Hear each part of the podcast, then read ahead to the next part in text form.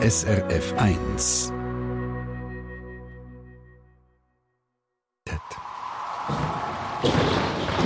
SRF 1 Wetterfrage.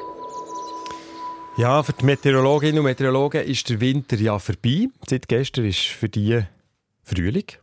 Und auch für uns. Ich finde, den Frühling spürt man eigentlich schon lange. Sabine Balmer von SRF Meteo, bleibt es jetzt der Frühling? Ja, es bleibt so, wie es ist, kann man sagen. Also gross hat sich ja wirklich nicht geändert. Also im Prinzip äh, haben wir jetzt im Norden den Tag durch Temperaturen so bei rund 10 Grad. Im Süden haben wir etwa 14 Grad. Es kann schon auch noch Frosttage geben. Das heisst Frosttage, wenn irgendwann innerhalb von 24 Stunden Temperatur unter 0 Grad sinkt. Das ist meistens am frühen Morgen und der Tag durch ist dann wieder deutlich wärmer. Frosttage haben wir im März zumindest. Im Flachland auch noch etwa 10 also das kann es doch schon auch noch geben im Schnitt, auch wenn man das langjährige Klimamittel anschaut. Mhm, du hast jetzt im März erwähnt, das klingt jetzt aber gar nicht viel anders als das, was wir im Februar auch schon hatten. Ja, du hast also recht. im Winter eigentlich. Ja, du hast recht. Der Februar 2024, der war eigentlich schon ein Frühlingsmonat, gewesen, wenn man auf die Daten schaut. Er hat nämlich im Schnitt genau die Höchstwerte zwischen 10 und 14 Grad gebracht und die Temperaturen sind auch im Flachland in der Nacht nur selten unter den Frühpunkt gesunken, mhm. was im Februar ja mehr als normal wäre. Mhm. Und der Frühling merkt man eindeutig bei den Pflanzen, das fängt ja schon an grün werden, fängt an blühen. Ja, das ist wirklich auffällig. Die meisten Pflanzen die reagieren wirklich auch hauptsächlich auf Temperatur. Also das heißt, wenn es warm ist, fangen sie an wachsen.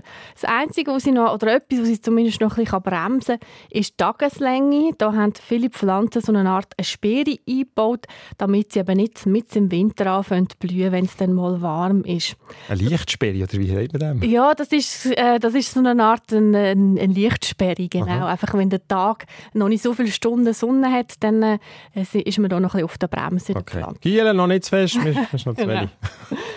Trotzdem äh, äh, sieht man ja eindeutig, wie sich der sogenannte phänologische Frühling, also wenn man auf Pflanzen schaut, immer weiter nach vorne verschiebt, also früher in Jahr.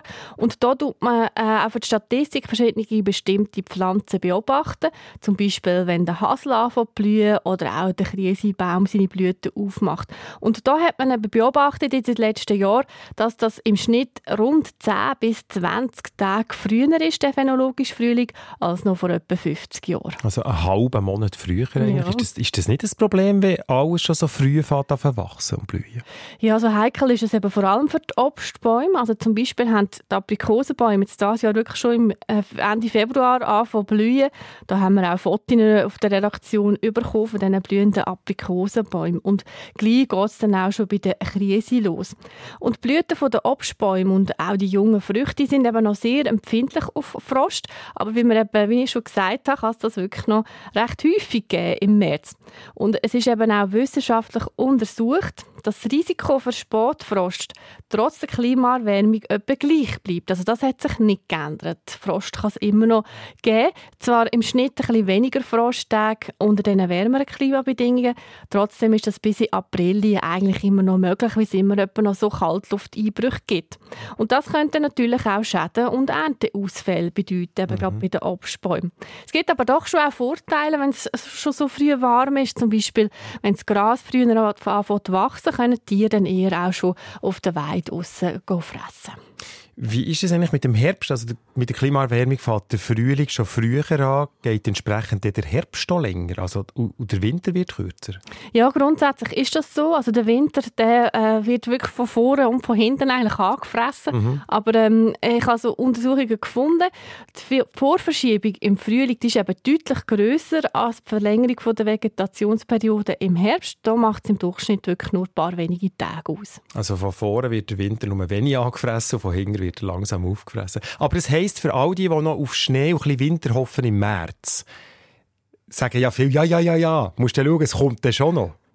Kommt ja. denn noch? Also es ist nicht ausgeschlossen. Oder man kennt, kennt ja den sogenannten Märzwinter, aber eben im, in der Regel ist der Schnee wirklich dann auch schnell wieder weg und gerade in so in den tiefer gelegenen Skigebieten, da längt es wahrscheinlich nicht mehr, dass es dann wirklich noch mal so richtig ansetzt. Danke Sabine Balmer.